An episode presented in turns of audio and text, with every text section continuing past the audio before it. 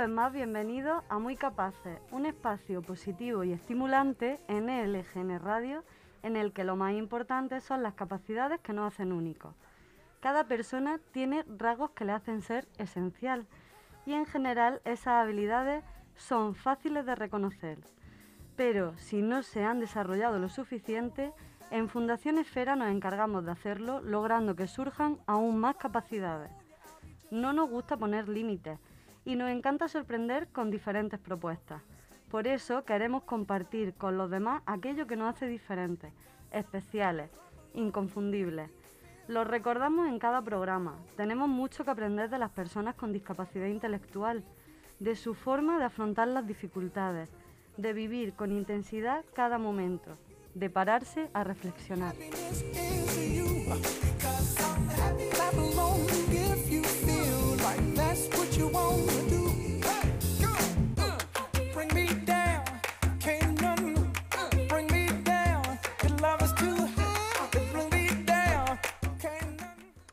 Soy Ana María López, estudiante en práctica en Fundación Esfera y me agrada acompañaros hoy en este espacio en el que las capacidades son infinitas. Hoy está con nosotros Laura Zotes, bienvenida. Muchas gracias. Laura es psicóloga sanitaria del Servicio de Atención Terapéutica de Fundación Esfera y es especialista en psicopatología infanto-juvenil, que está muy relacionada con el aprendizaje y la conducta social que pueden generar o influir en la generación de patrones de conducta de las personas.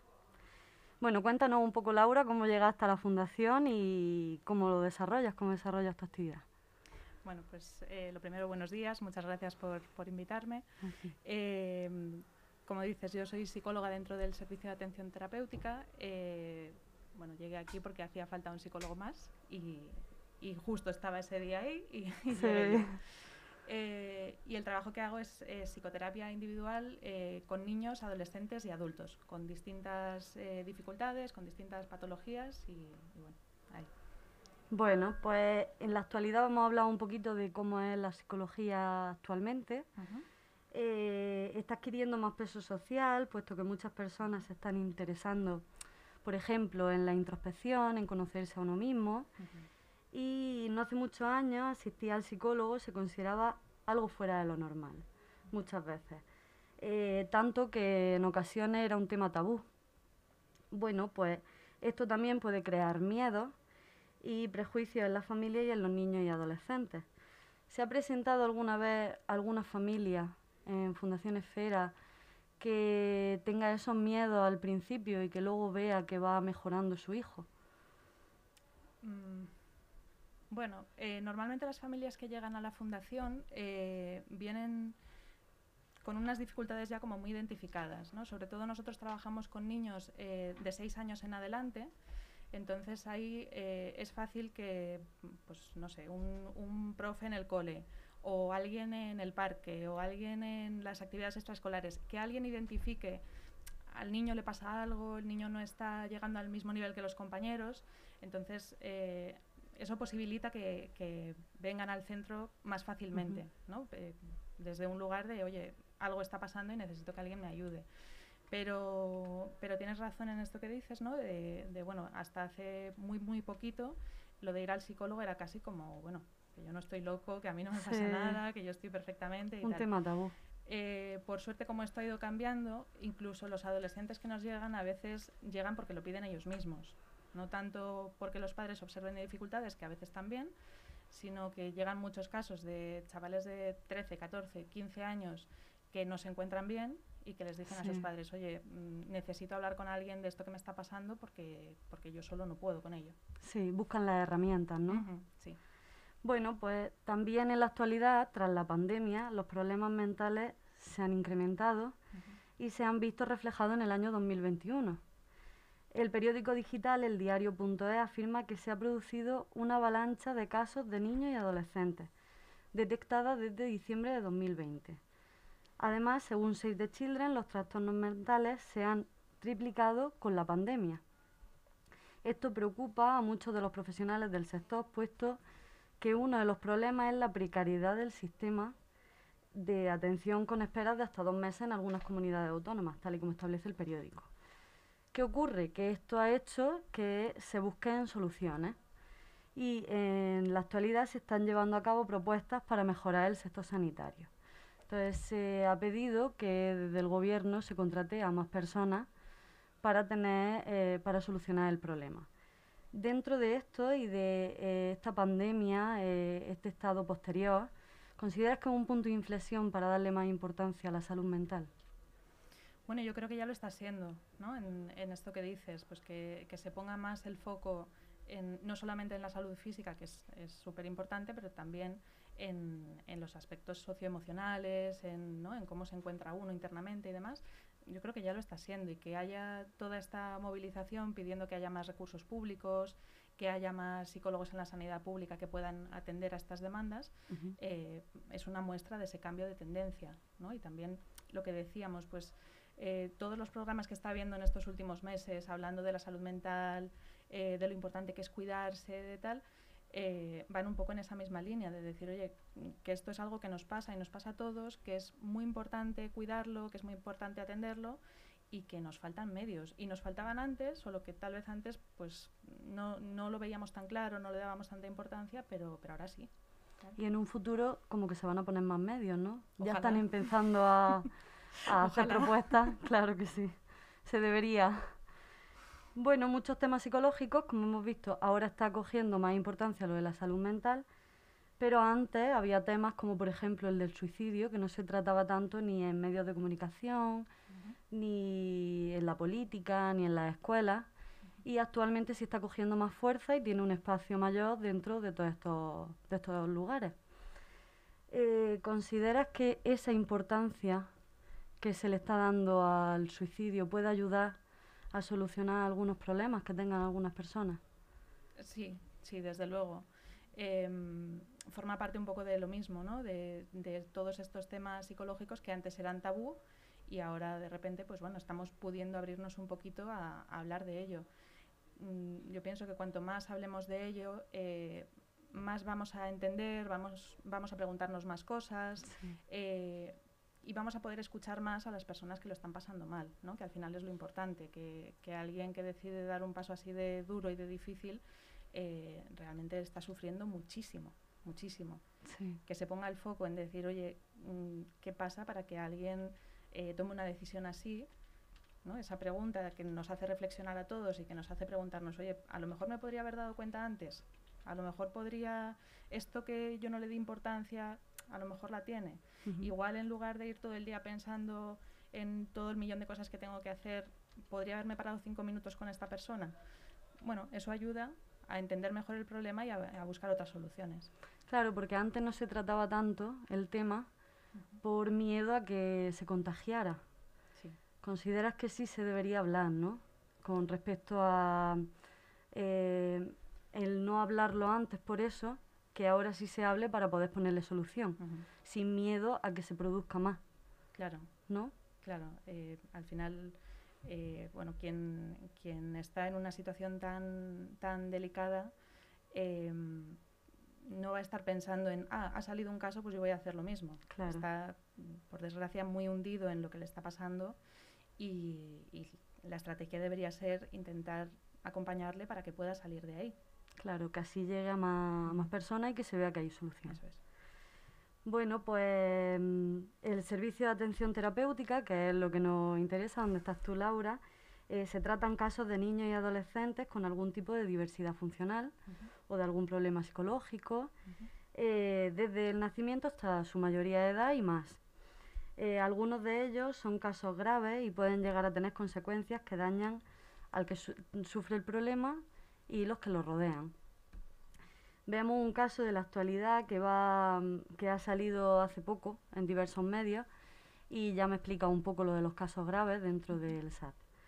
Em, a principios de febrero, un joven de 15 años, eh, tras una discusión con sus padres, eh, acabó matándolo y a su hermano. Eh, el muchacho, tras decirle a la vecina lo que había ocurrido, Em, y lo que había hecho no sentía culpa. En ese caso, ¿podemos estar hablando de un caso grave o qué es un caso grave? Bueno, yo diferenciaría mucho em, los, casos graves con los que trabajamos en la fundación, por ejemplo, em, de otro tipo de, psicopatologías o de dificultades que van en, otra línea. Entonces, ese caso, como dices, es, un caso gravísimo, pero yo tal y como lo entiendo, estamos hablando de, otro tipo de, cosas. Y entonces, un caso grave dentro de psicopatología, ¿qué sería? Pues eh, nos referimos sobre todo a, niños que tienen una dificultad eh, muy, muy, muy importante para conectar con los otros y para relacionarse con los otros.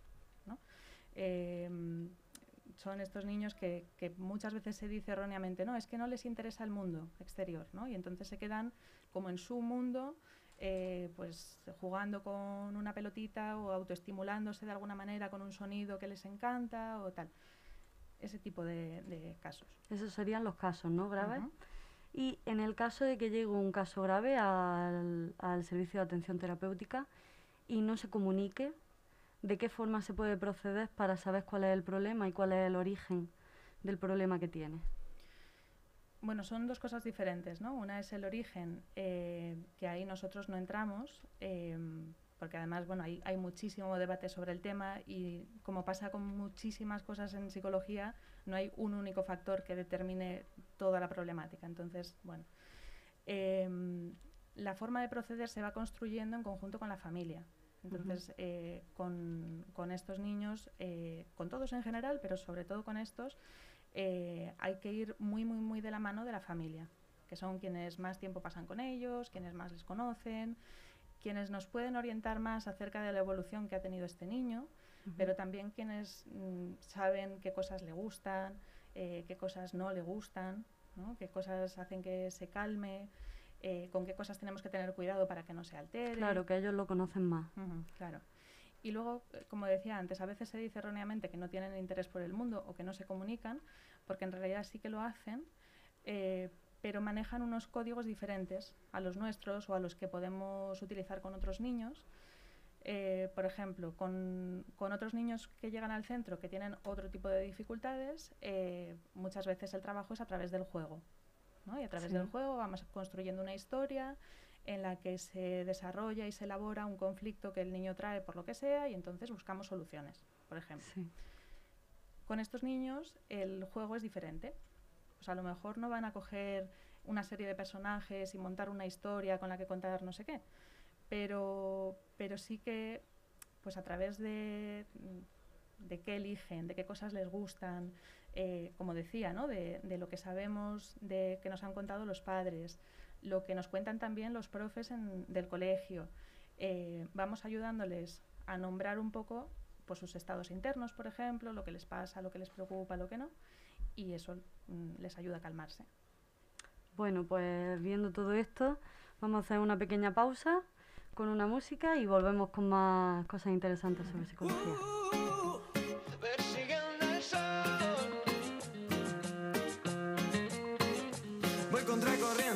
Al andar, pero no me pueden cansar. Levantando el polvo para atrás, sé que la batalla acaba de empezar. Suenan los tambores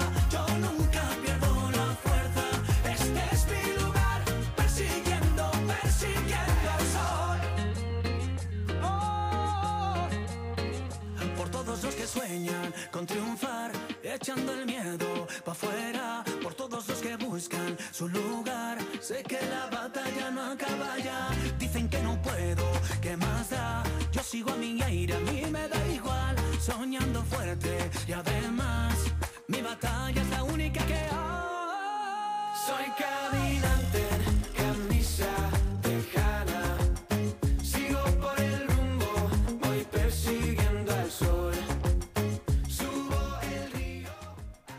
Bueno, volvemos con más temas interesantes y antes estábamos hablando de las familias, que también son, son importantes para los niños y para los adolescentes cuando tienen un problema.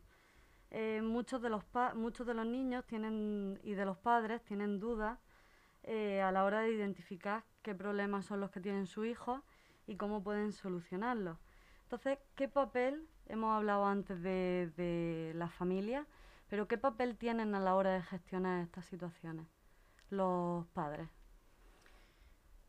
Bueno, como decía antes, eh, en, general en la Fundación tenemos muy presente que el trabajo con las familias es imprescindible para poder trabajar con los niños, con los adolescentes. ¿no? Em, y como tú decías, eh, muchas veces llegan como con muchas dudas, eh, pues como decía antes, ¿no? en el colegio me han dicho que no se habla con otros niños, ¿qué pasa? En, el, en el SAT, en el Servicio de Atención Terapéutica, eh, muchas veces cuando las familias llegan, em, ya llegan de atención temprana o ya llegan después de una, de una valoración en, otros centros, con lo cual ya ha habido un proceso de, de, empezar a entender las dificultades del niño, cómo poder ayudarle y demás. Pero si no es así, pues parte de nuestro trabajo también consiste en esto, ¿no? en, en ayudarles, porque al final em, es, es muy duro para unos padres que de repente les digan, no, es que tu hijo pues tiene estas dificultades, o ya no hablemos de cuando hay un diagnóstico, ¿no? que además te dice, mm, no sé hasta dónde va a poder llegar. Para los padres esto es durísimo, entonces parte del trabajo eh, consiste en acompañarles en, en, este proceso tan difícil de, de empezar a, a reconocer a este niño que, que ahora tiene un diagnóstico que se llama no sé cómo y que va a tener un montón de dificultades que vamos a tener que ir manejando un poco según vayan apareciendo, eh, pero bueno, que, no deja de ser su hijo con sus preferencias, con sus, con sus limitaciones, con sus capacidades, en fin. Y con las preocupaciones de los mismos padres como padres. Claro, exacto. Bueno, la salud mental de los niños y adolescentes se ha estudiado más en los últimos años también desde diversas perspectivas y haciendo hincapié en distintas etapas por las que pasa el colectivo. Una de las visiones que se han dado es la de la necesidad de una estabilidad emocional también y una salud mental eh, para los padres que posteriormente podrá verse reflejada en los hijos. Hay estudios, por ejemplo, el de una investigación del Confidencial, que afirma que en los primeros años de, el primer año de un hijo cuando un padre, en este caso se refiere a los hombres, se ve más involucrado, tiene, puede sufrir menos depresión, tiene una mejor salud mental.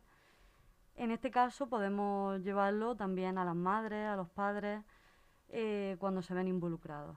En ese caso, ¿cómo de importante es un papel activo en la educación de su hijo mm, a la hora de que el niño o el adolescente tenga una buena salud mental? Mm, bueno, me parece que es súper importante en general, siempre, ¿no? Pues eh, que los padres puedan escuchar a sus hijos, pero también que puedan jugar con ellos y compartir momentos lúdicos, ¿no? De eh, pasárselo muy bien. Em, pero, pero sí, claro, es, es, fundamental. Y esto ayuda tanto a los padres como a los niños. Sí. a la hora de llevarlo a cabo y todo. Sí, y no solamente tener un papel activo, sino em, comunicarse mucho, ¿no? Eh, poder transmitir eh, pues lo importante que es el decirse, oye, pues ahora no me apetece, o ahora estoy cansado, o ahora estoy triste, o ahora estoy súper contento, vamos a hacer algo divertido que no sé qué. Eh, bueno, claro, al final todo esto ayuda a que luego los niños puedan manejarlo mejor en, en, en su desarrollo y luego en su edad adulta. Claro, ¿y cómo puede llegar un padre a conseguir que su hijo se comunique con él si no quiere hacerlo? Bueno, es que como decía antes, eh, en, estos casos tan graves, eh, no es que no haya comunicación, no es que no haya un interés por el mundo exterior, es que se manejan unos códigos totalmente distintos. Entonces, eh, los padres de estos niños, por eso decía también que es súper importante mm, tenerlos muy presentes en los tratamientos y trabajar mucho con ellos, les conocen muy, muy bien. Entonces, a lo mejor eh, hay, hay un no sé, un olor, una textura, un sonido eh, que para, para, uno de estos niños es eh, aterrador, por ejemplo, yo no lo sé, pero los padres sí. Ah, Entonces los padres ahí dicen, oye, cuidadito con esto, no eh, intenta no tener nada que tenga tal textura porque se pone muy nervioso. O al revés, le calma mucho tener, llevarse un, un peluche porque es su peluche, porque tiene un tacto suavecito, porque es el que se lleva a todas partes. Pues Sirven también como guía para ir conociendo al niño. Claro, y, que ellos son quienes más les conocen, quienes más les observan, eh, ellos sí que se comunican con sus hijos, claro que sí. Bueno, dentro de las preocupaciones que tiene un padre a la hora de estar con su hijo, de un padre o de una madre, el futuro laboral también es importante. Eh, en ocasiones se debe llevar a cabo unas decisiones que los niños y los adolescentes no pueden tomar por la época en la que están, em, pero existen situaciones en las que los padres tampoco tienen esas herramientas para poder solucionar los problemas que ven en su hijo. Muchas veces esos padres se preguntan si sus hijos van a tener en un futuro un trabajo como cualquier otra persona que no haya tenido ese problema como profesional, ¿qué, consejo, qué respuesta puedes darle a esa pregunta que se hace? Bueno, eh, a mí me parece que hay, que hay una, o yo tengo una máxima al menos, y es que eh, más allá de, de, la gravedad con la que llega el niño al centro, em, los niños tienen una capacidad enorme, enorme y unas ganas enormes de salir adelante, de, de aprender, eh, tienen una curiosidad mm, increíble. Entonces, em, yo intento pensar, bueno, hoy nos llega eh, Pepito que tiene no sé cuántos años y tiene esta valoración hecha, fenomenal, pero ahora vamos a ver cómo es Pepito, ¿no? Y qué quiere, qué no quiere, qué le gusta, qué tal, y fomentar un poco eso, porque al final, bueno, vale, pues puedes tener eh, una discapacidad reconocida por no sé qué dificultad, muy bien, pero igual encuentras otras vías de, suplir esto. O igual, vale, no vas a poder seguir este camino, pero vas a poder seguir todos estos otros. Como valorando sus capacidades, todas las que tienen, dándole importancia. Valorar las capacidades que tienen y, y pensar que, realmente puede desarrollar otras, otras muchas, que a lo mejor no, no van a estar en lo normativo de todos los chicos de 15 años hacen no sé qué, pero igual va a hacer otras cosas que son igualmente importantes y que le van a ser súper útiles. Y dentro ya, para finalizar, ¿algún consejo que puedas darle tanto a los padres como a los niños y a los adolescentes con respecto a todo esto? ¿Qué consejos pueden eh, coger para, para llevar a cabo estos problemas, para poder solucionarlos, para sentirse bien con ellos mismos? Alguno que sea así general. Em, me parecen muy importantes las redes de apoyo, eh, pues eso, la familia, los amigos, ¿no? que, son quienes primero pueden detectar dificultades y, quienes pueden hacer una primera ayuda ¿no? en, un momento de necesidad. Eh, y si eso no es suficiente, pues hay, hay profesionales que, que, pueden ayudar, que pues como decíamos al principio, ¿no? Ahora que se habla más de la salud mental, ahora que ya no es tanto un tabú, ahora que ya no hace falta estar loco para consultar, pues, pues al final los profesionales estamos para ayudar y para acompañar y, ya está. Y para hacer el camino más fácil. Eso es, y, bueno, pues al final venir al centro eh, es algo temporal, uno viene un tiempito, arregla sus cosas y, y luego sigue su vida como si, como si tal cosa.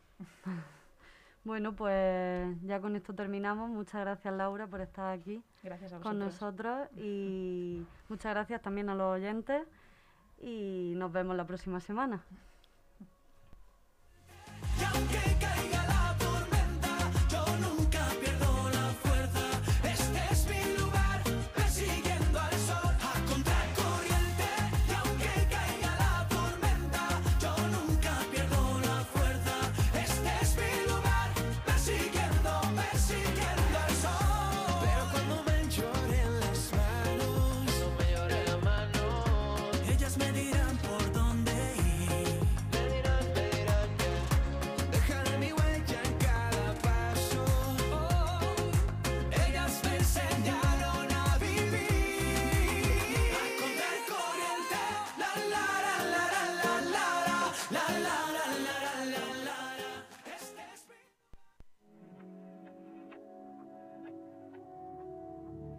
Deja de mentirte. La foto que subiste con él diciendo que era tu cielo. Bebé, yo te conozco también, sé que fue para darme celos. No te diré quién, pero llorando por mí te vieron. Por mí te vieron. Déjame decirte,